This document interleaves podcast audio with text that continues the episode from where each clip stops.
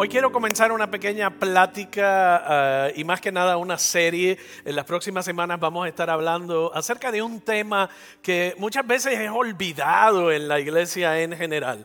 Es un tema del cual no hablamos y muchas veces lo conocemos como compartir nuestra fe, dar nuestro testimonio y hay personas que le conocen como evangelizar. Y yo espero que la plática de hoy te encuentre ahí donde tú estás, rete tu fe y te impulse al ser un discípulo de Jesucristo, a ser un seguidor de Jesucristo, el cual está conectado al propósito y al corazón de Dios. Voy a tocar tres subtemas en esta conversación de hoy que le hemos titulado Mueve la aguja. Y cuando te explique un poco más vas a ver por qué le titulamos Mueve la aguja.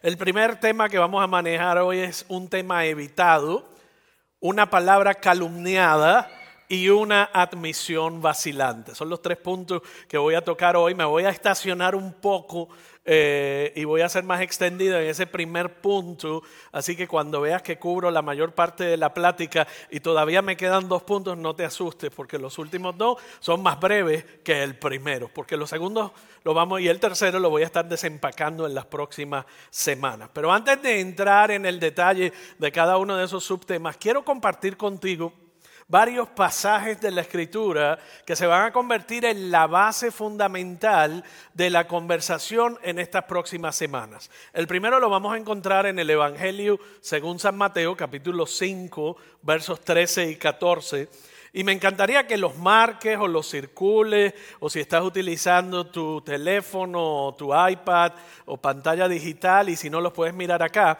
pero toma algunas notas porque yo creo que estos principios van a no solamente impactarte a ti, la forma como tú compartes tu fe con los demás, sino que tiene la capacidad de impactar la eternidad de gente que está en tus círculos de influencia, gente que está alrededor tuyo. Y esa ha sido nuestra nuestra oración, no solo en preparación para Semana Santa, sino en preparación para que nuestra vida como seguidores de Jesús y como cristianos continúe en crecimiento. Mateo lo dijo de la siguiente manera, citando a Jesús, y él dijo, ustedes son la sal de la tierra. Pero ¿para qué sirve la sal si ha perdido su sabor? Pueden lograr que vuelva a ser salada la descartarán y la pisotearán como algo que no tiene ningún valor. Ustedes son la luz del mundo, como una ciudad en lo alto de una colina que no puede esconderse. Nos está diciendo dos cosas. Nos está diciendo primero que nada, somos la sal de la tierra. Segundo, nos está diciendo que somos la luz del mundo. Y Jesús continúa en el Evangelio de Juan ese, ese tema de conversación y en el capítulo 20 dice lo siguiente. Como el Padre me envió a mí, así yo los envío a ustedes. Así que él añade un tercer subpunto.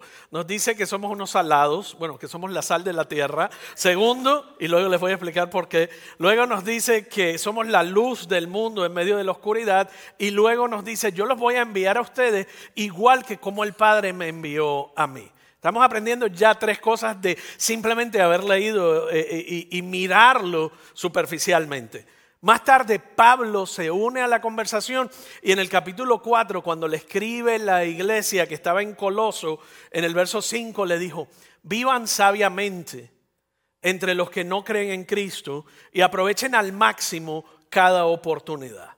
Quiero leerlo de nuevo porque quiero que se registre. Vivan sabiamente entre los que no creen en Cristo y aprovechen al máximo cada oportunidad. ¿De qué oportunidad nos está hablando Pablo que debemos aprovechar al máximo? Nos está instando, nos está enseñando.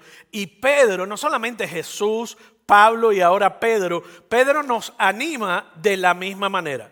Y en, la primera carta, el capítulo 3 dice, si alguien les pregunta, acerca de la esperanza que tienen como creyentes. ¿Cuál es la esperanza que tenemos en Cristo? La salvación y vida eterna y la transformación de toda nuestra vida. Si alguien les pregunta acerca de esa esperanza que ustedes tienen, que se ve reflejada en todos los ámbitos de su vida, prácticamente lo que Pedro nos está enseñando, estén siempre preparados para dar una explicación, pero háganlo con humildad y con respeto. pero háganlo con humildad y con respeto, con capacidad intelectual, poder sobrenatural, pero con humildad y con respeto. Esas son las, bases fundamentales de la plática de hoy. Primero vamos a ver el, el tema de un tema evitado, un tema evitado. Todos los pasajes que leímos hasta este momento tienen una cosa en común. Desde Jesús, Pablo y Pedro, todos nos enseñan a vivir nuestra fe cómo vivir nuestra fe en el diario vivir y cómo compartir nuestra fe con las relaciones que tenemos. En otras palabras, cómo llevar nuestra fe a la nuestra fe privada a la vida pública que cada uno de nosotros vive en el lugar de trabajo o con nuestros hijos o donde quiera que tú estés. Eso es lo que nos están enseñando. Y este es el tema que, que vamos a hablar hoy. Cómo compartir nuestro testimonio cómo compartir el tema de evangelismo y cómo aprender acerca de este tema, que no es otra cosa que la fe que has adquirido, la transformación que has experimentado, cómo compartirla. Los cristianos auténticos tienen un profundo deseo de compartir su fe.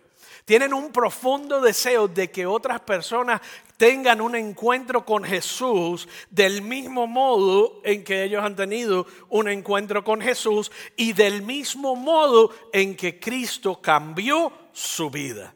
Pero muchas veces tienden a retraerse o a inhibirse de hablarle a otras personas del Evangelio. El Evangelio lo que significa es buena noticia o buena nueva. Se inhiben de hacerlo con otras personas porque se sienten incómodos con los enfoques estereotipados de llevar a cabo evangelismo. ¿Están conmigo hasta aquí?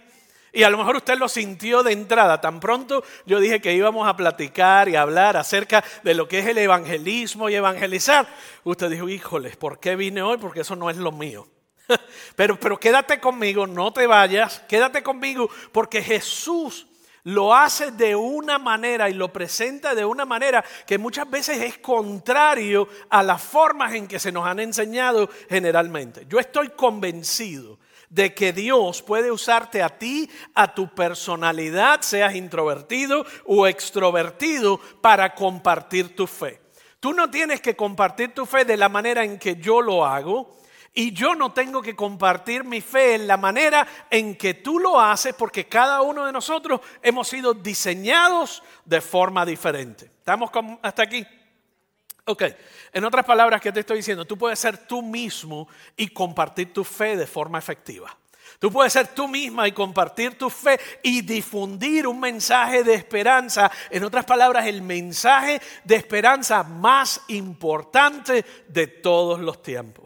A lo largo de los años yo he visto personas que finalmente se dieron cuenta de esto y no solamente sus vidas fueron cambiadas, sino que la vida de decenas de personas a su alrededor fueron cambiadas en el aquí y en el ahora, al igual que en la eternidad. Su miedo se disipó y hablan más cómoda y más auténticamente acerca de su fe, pero lo hacen de una forma genuina donde sincronizan su personalidad como Dios los creó y el hecho de ser tan importante el elemento de compartir tu fe. En las próximas semanas yo pienso que la plataforma que vamos a establecer de lanzamiento tiene la capacidad de transformar la vida de cientos de personas. Si nosotros prestamos oído a lo que Jesús nos enseña, lo que nos instruye a hacer y lo hacemos de forma natural, auténtica y sin agendas escondidas. ¿Está conmigo hasta aquí? Porque muchas veces los programas de evangelismo se han convertido simplemente en un programa. Y cuando no alcanzamos un programa, tiene por diseño un objetivo. Y cuando tú no alcanzas el objetivo, te sientes fracasado o fracasada y te abstienes de compartir tu fe. Hay muchas, muchas razones por las que la gente no comparte su fe. Pero antes de entrar en ella, te voy a dar seis de forma rápida, pero antes de entrar en ella, cuando Jesús nos dice que somos la sal y la luz, ¿qué nos está diciendo? Que nosotros cuando nos dice que somos la sal de la tierra, nos está diciendo, tú debes vivir tu vida de una manera que cree sed en los que están alrededor tuyo. Tú debes vivir tu vida de tal manera que los que están alrededor tuyo se vuelvan sedientos por conocer al que tú conoces y por ser transformados por el que te transformó a ti también. Cuando te dice sé la, luz, sea la luz y nos llama que somos luz, lo que nos está diciendo en nuestras vidas deben ser el faro que ilumina en medio de la oscuridad, en medio de la desesperanza, en medio del dolor, en medio de la crisis. Un cristiano debe ser un faro que ilumina y que sirve de guía para apuntarlos hacia la cruz de Cristo, para apuntar la gente hacia la salvación en Cristo Jesús. Y lo que haremos en estas semanas es descubrir cómo, cómo convertirnos en ser una sal más fuerte. ¿Cómo convertirnos en que, en, en que nuestra luz, en una persona, que nuestra luz brille aún mucho más fuerte por causa del Evangelio y para la gloria de Cristo? Por ahora yo quiero tomarme los próximos minutos y hablarte de por qué mucha gente no quiere compartir su fe. Porque hay tantas personas que, no desean compartir su fe. Y la primera que me encontré, y una de las más populares, es que no quieren ser estereotipados como raros o fanáticos religiosos. No quieren ser estereotipados como ese tipo de que llega al trabajo y no escucha a nadie, pero siempre quiere que lo escuchen cuando él está evangelizando. Es esa persona estereotipada que no le añade valor a las personas escuchándolos, sino que simplemente desea ser escuchado. Es el que te tira un tratado con las llamas del infierno ardiente y dejándote saber de forma juzgona, despectiva, acerca de lo que te espera si no te acercas a Dios. Y mientras que ese es un elemento importante de la conversación, no es el más importante, porque no es el ejemplo que Cristo nos muestra en su conversación y en su evangelismo personal o público. aunque este tipo de personas representan un porcentaje sumamente pequeño, tan pronto usted le dice a una persona que usted es cristiano, uy, ya viene el fanático y me quiere convertir. Aunque la mayoría de los cristianos son amorosos, cuidadosos, compasivos y viven una vida agradable, la cultura ha estereotipado a los cristianos que desean compartir su fe como raros o fanáticos religiosos. Esa es una de las razones por las que la gente no quiere compartir su fe. La segunda, creen la mentira de la cultura de que la fe tiene que permanecer privada.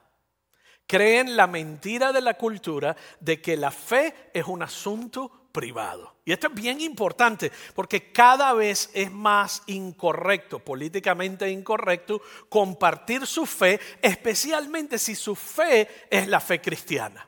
Nuestra cultura empuja a que no compartas tu fe y en muchos lugares se te dice de forma abierta y en otros lugares es de una manera más sutil, pero usted siente la presión en el ambiente una vez que usted, o en las relaciones, una vez que usted comienza a compartir su fe. Y es una de las razones por la que muchos de nosotros no compartimos la fe, porque hemos creído la mentira de que la fe es un asunto privado. Escucha esto bien, la fe es siempre personal, pero nunca privada. La fe siempre, por lo menos la fe cristiana, la fe bíblica es siempre personal, pero nunca privada. No hay otra cosa que la cultura quiera tergiversar más que hacerte creer que tu fe es un asunto privado. La fe, y por lo menos lo que yo puedo leer en la escritura y discernir es que es personal, pero no privada. Y esto es lo que ocurre. Si, si, tu fe simplemente está segmentada al domingo de 1 a 2 y 30 de la tarde y tu fe no influye en la forma de cómo tú vas a tu trabajo, cómo te relacionas en tu matrimonio, cómo tú participas de la vida pública, política, social, cómo sirves en tu comunidad o cómo ayudas, si tu fe está segmentada a una hora y media, significa que tu vida no ha sido transformada totalmente. Y la cultura lo que nos está diciendo es, somete tu fe a domingo de una a dos y media de la tarde, en nuestro caso. Porque esa es la hora que asistimos en español. Eso es lo que nos está diciendo. Y no podemos segmentar nuestra fe. Jesús no solo dijo, sé la sal de la tierra, sé la luz. Usted no puede ser luz ni sal de forma privada. Él dijo en Mateo 10, todo aquel que me reconozca, ¿en qué? En público Mateo 10, 32, 33. Todo aquel que me reconozca en público aquí en la tierra, también lo reconoceré delante de mi Padre en el cielo. ¿Está Jesús hablando de una fe privada? No, Él está hablando de una fe pública. Y aún más allá en el verso 33 dice, pero el que me niegue aquí en la tierra, también yo lo negaré delante de mi Padre en el cielo. Y eso está sabroso, esa última parte. ¿Qué significa? hay mucho de qué hablar, pero solo te voy a dar un granito. ¿Qué significa? Que hay personas que caminan la vida y cuando es conveniente son cristianos y cuando no es conveniente no son cristianos. Y que nadie se entere ni que nadie se dé cuenta. Y es lo que está diciendo, el que me niegue aquí en la tierra, en otras palabras, me siguen un día, pero al otro día no me siguen. Y te voy a dar ya mismo por qué tendemos a hacer eso. Pablo escribe de igual manera a la iglesia en Roma y le dice en el capítulo 1, a la verdad, no me avergüenzo del Evangelio, porque es poder de Dios para salvación. No me avergüenzo del Evangelio. Pablo estaba diciendo, yo estaba ciego, pero ahora veo. Yo estaba errado, pero encontré la verdad. Yo tenía problemas y estaba enfermo, pero ahora he sido sano. ¿Cómo no compartir la transformación integral y completa de toda mi vida? Él dice, no me avergüenzo de la buena noticia, ni me avergüenzo de lo que es el Evangelio. Tu fe es muy personal, pero no puede ni debe permanecer privada. La transformación que Jesús trae a nuestras vidas debe impactar nuestros pensamientos, nuestras redes sociales, nuestra forma de hablar, nuestras relaciones y la forma en que interactuamos con nuestros vecinos, nuestra ética, la forma como hacemos negocios. Un sistema de creencias privatizado. Un sistema de creencias privatizado no es un cristianismo bíblico auténtico. ¿Está conmigo hasta aquí? Okay. El punto tres, los cristianos dicen, hay cristianos que dicen, no es mi llamado y no es mi don. Es que conozco a fulano que evangeliza y es un tártaro y es buenísima y aquí y para allá, pero yo no tengo ese don. Es, es una forma conveniente de excusarnos de cualquier cargo o responsabilidad que tenemos como creyente con relación a la eternidad de las demás personas con relación a la vida eterna de las demás personas. Es asumir erróneamente que solo ciertas personas son llamados a evangelizar o están dotadas para el evangelismo. El llamado a glorificar a Dios el llamado a proclamar su, su, nombre, perdón, al mundo entero, el llamado a apuntar a tantas personas como pueda hacia la cruz del Calvario y el poder de la resurrección, no está reservado para cristianos super, super espirituales ni super dotados. Es la habilidad que tenemos todos, y te lo voy a decir en un momento, todos tenemos nuestras propias formas únicas de hacerlo y cómo vamos a ver en las próximas dos semanas, algunas de esas formas están diseñadas para introvertidos, otros somos extrovertidos, otros trabajamos detrás del escenario, otros, otros son más verbales y articulados, pero independientemente Dios nos ha llamado a compartir nuestra fe. Por eso Jesús en el capítulo 1 del libro de los Hechos, verso 8, dijo, pero recibirán poder cuando el Espíritu Santo venga sobre ustedes. ¿Y qué dice después?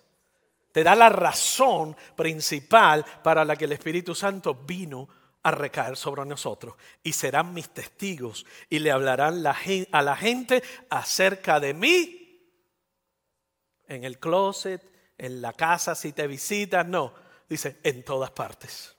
Pero usted lo está viendo que si no tenemos cuidado se convierte en un mandato Pero esto no es un mandato, es una guía que te dice, cuando tú recibes el poder del Espíritu Santo en tu vida, algo va a ocurrir en tu vida que te va a transformar de lo natural a lo sobrenatural. Y cuando eso ocurre en tu vida y tú experimentas el perdón y la gracia genuina de Dios y la aceptación auténtica de Dios, independientemente de dónde has estado, dónde estás o lo que puedas hacer, tú dices que esto yo lo tengo que compartir con alguien.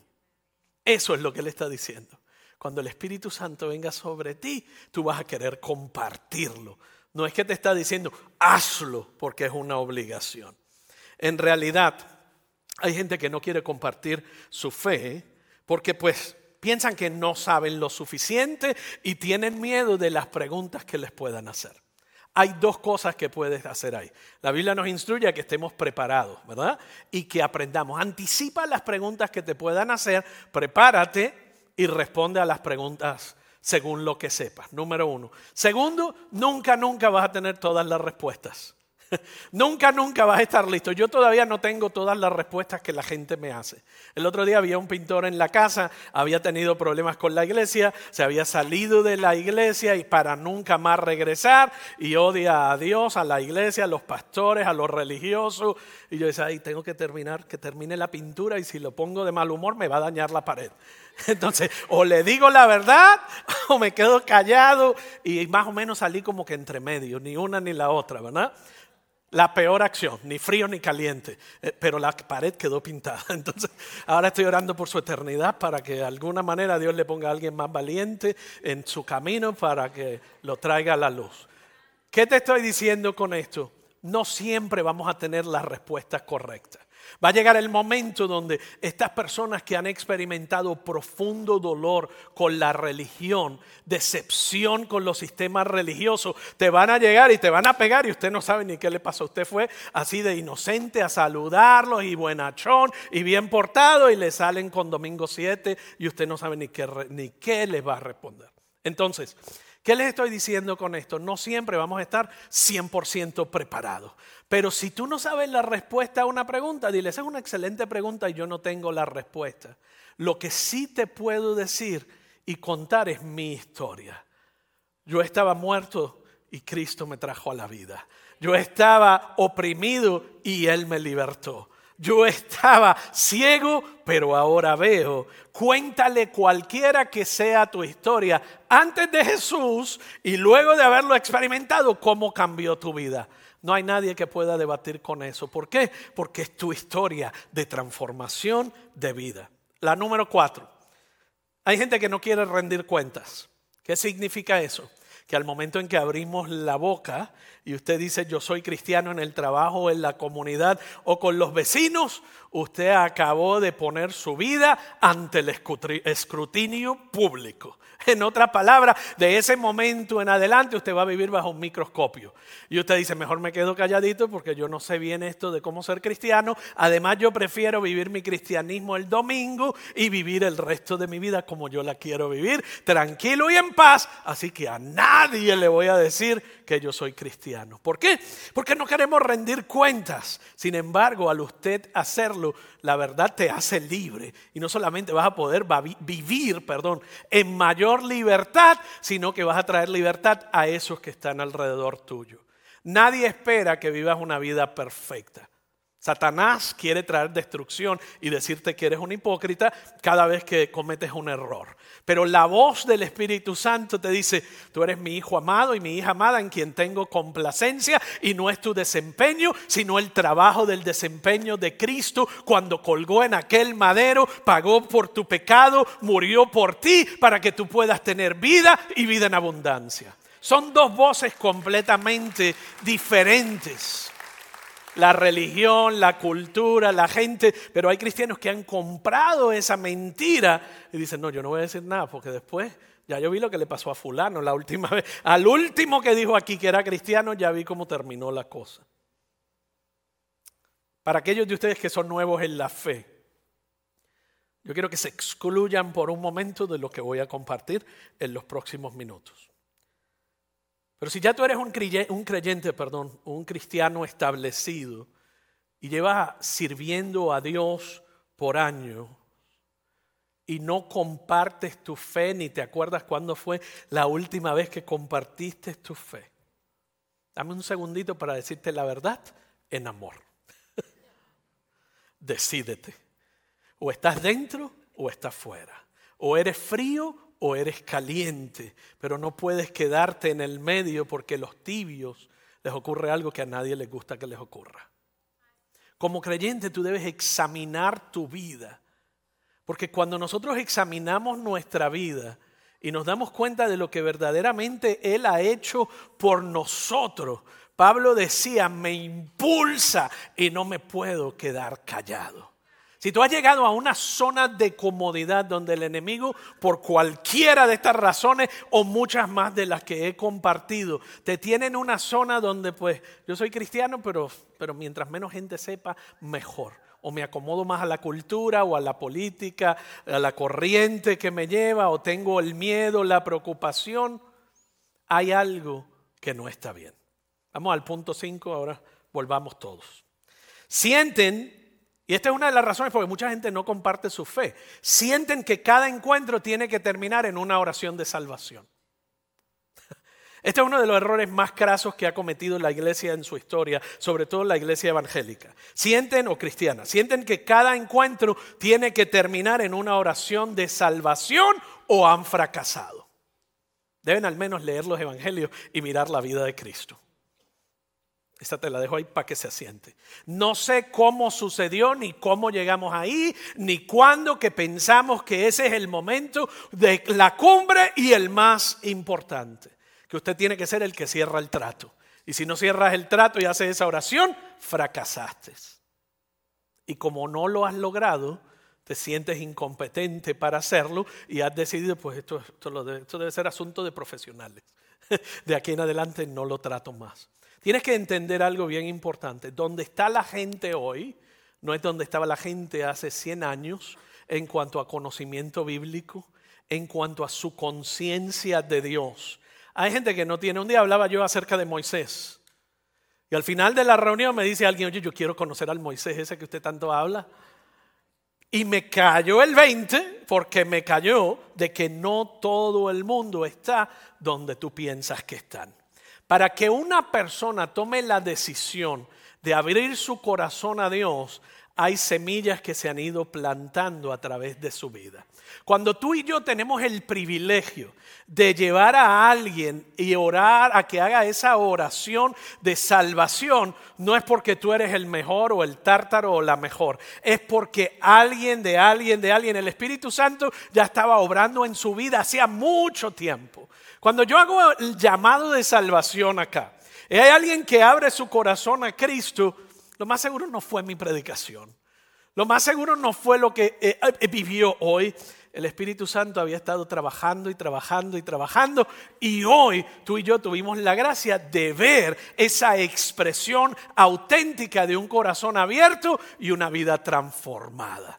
Pero no des por sentado o no minimices la oportunidad de mover la aguja en la jornada espiritual de la gente. Ese es mi deseo domingo tras domingo tras domingo, que movamos la aguja. Hay gente que está en cero con relación a su jornada espiritual y hay gente que está en menos de cero. Pero Dios no les ama menos que te ama a ti y me ama a mí. Por el contrario, dice que vino a buscar y a salvar a lo que se había perdido y Él está en una búsqueda intensa por expresar su amor, su misericordia, su perdón sobre cada persona en este mundo. Entonces tú y yo somos un granito de arena en ese proceso para mover la aguja. ¿Cómo movemos la aguja entonces? El evangelismo es, un proceso realmente. Movemos la aguja a través de cada interacción, a través de cómo tú vives tu soltería o cómo tú vives tu matrimonio. Cada gestión de negocio que tú haces tú mueves la aguja. Cada convivir a tu lado, tú vas moviendo la aguja. Gente con la que tú trabajas, tú vas moviendo la aguja y acercándolos poco a poco, una interacción a la vez, una conversación a la vez, acercándolos a Cristo. Esto no es un programa, esto no es manipulación para que te den estrellita, esto es acerca de una jornada espiritual que el día en que tú le dijiste que sí a Jesús y tú dices, yo voy a seguir a Jesús, yo voy a ser discípulo de Cristo, tú te comprometes a expresar lo que Él ha hecho, a ser sal, a ser luz, a brillar en la oscuridad en medio de las tinieblas y a mover la aguja en la eternidad de los demás y en la jornada espiritual de los demás. Con amor, con misericordia, no con, no con manipulación. No es cuestión de programa, ni de alcance, ni de objetivo. ¿Sabes qué? Es cuestión de expresar el amor de Cristo de forma continua y consistente. Continua y consistente.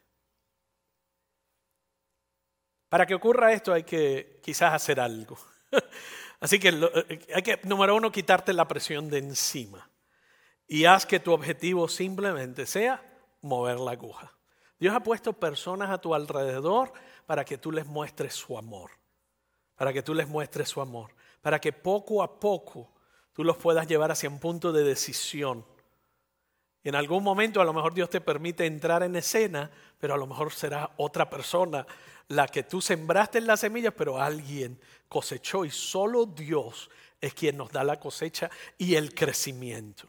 Ese no es nuestro trabajo. Tú y yo simplemente somos sembradores, sembradores, sembradores. Y vamos sembrando, sembrando la semilla. Entonces, para yo poder mirarlo desde esta perspectiva, tengo que cambiar mi mente de cosechador a sembrador.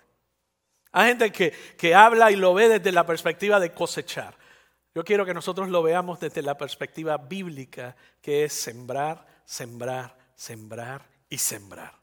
Deja de sentir la presión de cosechar y simplemente comprométete a plantar semillas. Y te di formas prácticas de cómo hacerlo. Cada acto de servicio, cada palabra amable, cada conversación significativa, cada vez que tú vives tu vida honrando a Cristo en cada decisión, son semillas que son plantadas, que van moviendo la aguja. Eso es como lo abarcas. Ok, te dije que te iba a dar tres puntos, ese fue el primero. Pero te dije el segundo y el tercero se van rápido. Así que vamos ahora cuesta abajo. ¿Están listos? Tres de ustedes están listos. Los demás van pegando freno ahí cuesta abajo conmigo. Segundo punto es una palabra calumniada. Te dije que, que íbamos a hablar no solamente de, de un tema evitado, todo eso fue lo que hablamos ahora, el tema más evitado. Ahora vamos a mirar ahora una palabra calumniada. Y en, en, los últimos dos años, dos años y medio, hemos llegado a detestar la palabra contagioso. Acabamos de pasar por una pandemia y todo lo que sea contagioso nos parece que es negativo y nadie quiere estar contagiado. Pero contagioso no tiene que ser negativo porque la descripción de un virus mortal nos llevó a pensar de esa manera, hay optimismo contagioso, hay alegría contagiosa, hay, risa contagiosa. Usted llega a un lugar donde la gente está sonriendo y riendo y es contagioso, ¿sí o no? Hay risa contagiosa, nuestra esperanza gloriosa debe ser contagiosa. Muchas veces vivimos nuestra vida con tal ajoro y con tal prisa y con tal enfoque que no damos, no damos nada bueno para contagiar. Estamos tan desgastados como está la gente en nuestra cultura. Estamos tan cansados como está la gente en nuestra cultura y estamos tan enfocados en lo que hacemos que no contagiamos alegría, paz, servicio. Nuestra esperanza tiene que ser contagiosa.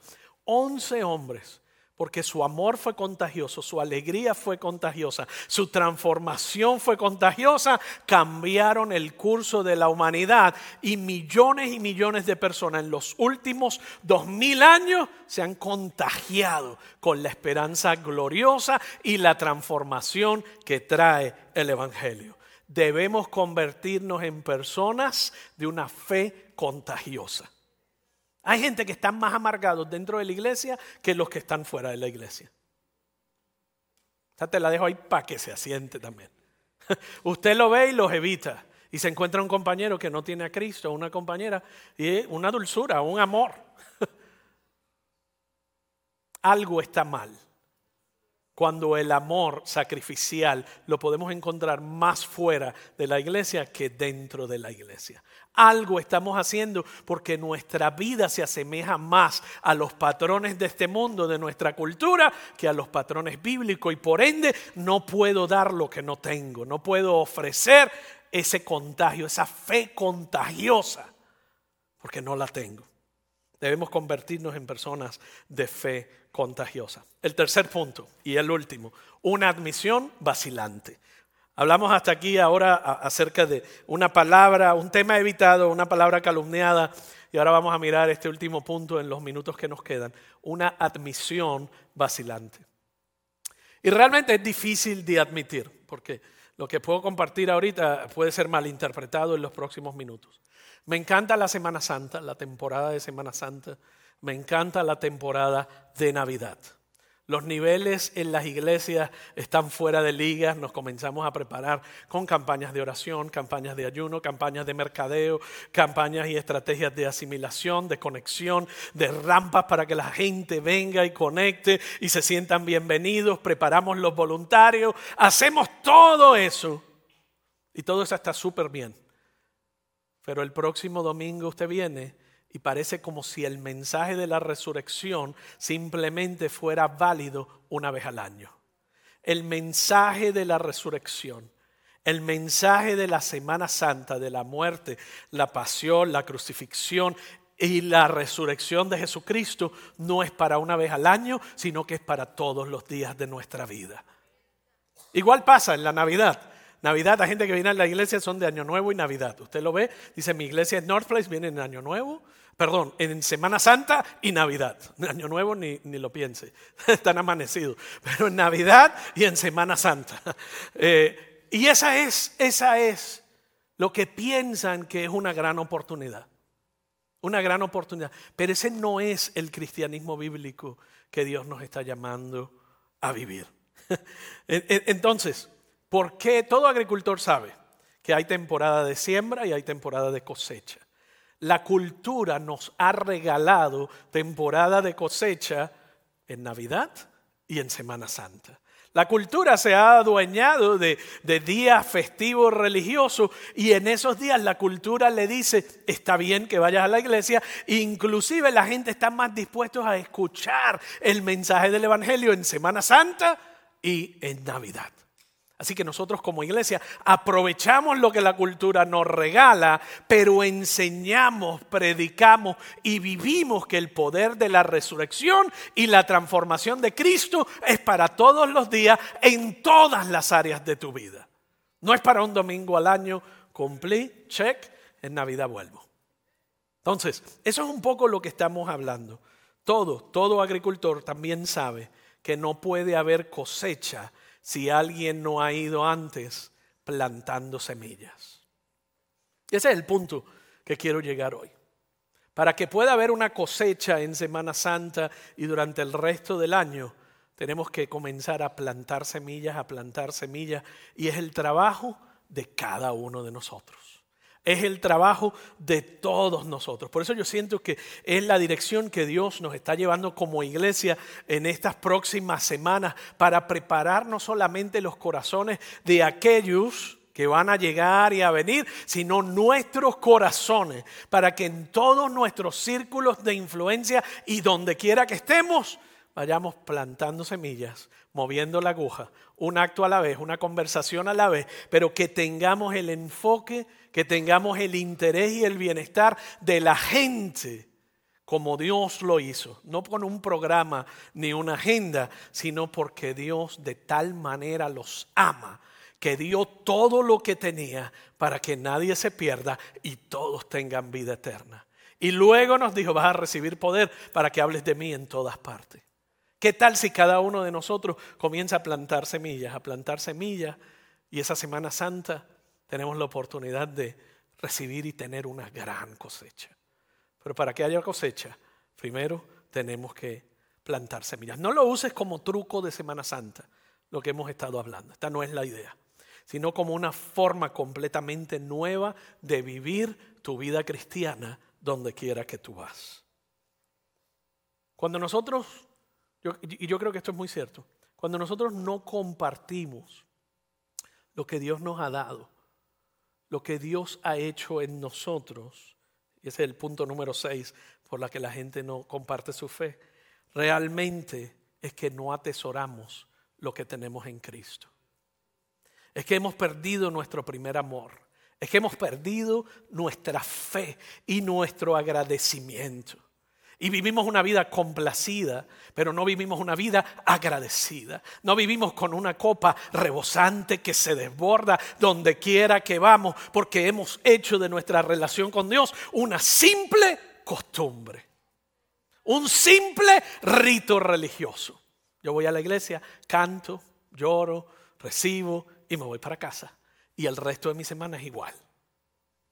Cuando yo vivo agradecido, de mi salvación eterna, de la transformación que Dios me ha traído y sigue trayendo en cada área de mi vida, entonces yo comenzaré a plantar semillas, porque te impulsa tu fe. Yo quiero invitarte a que te pongas de pie ahí donde estás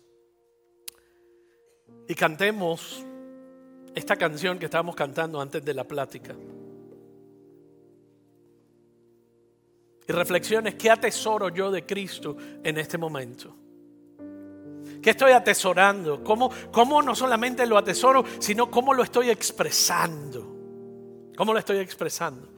en mi diario vivir.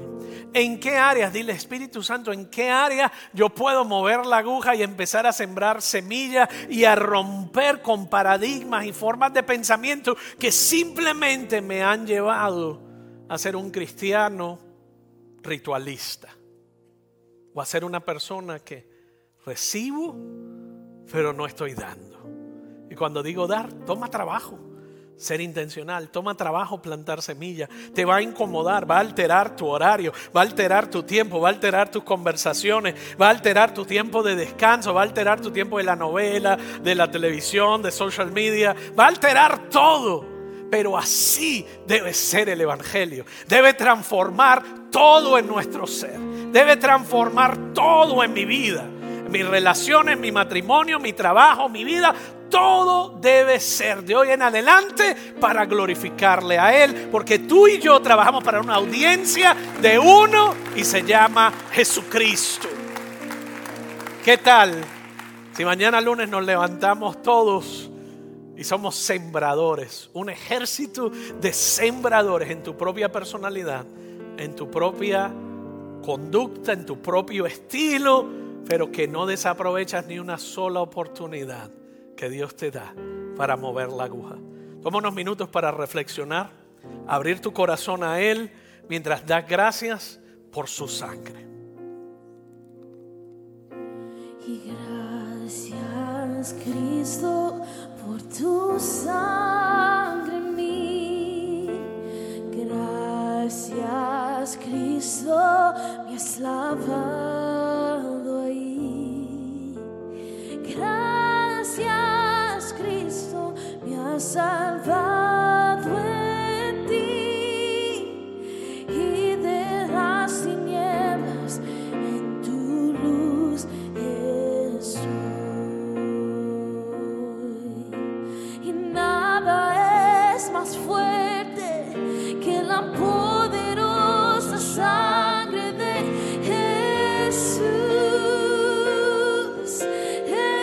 思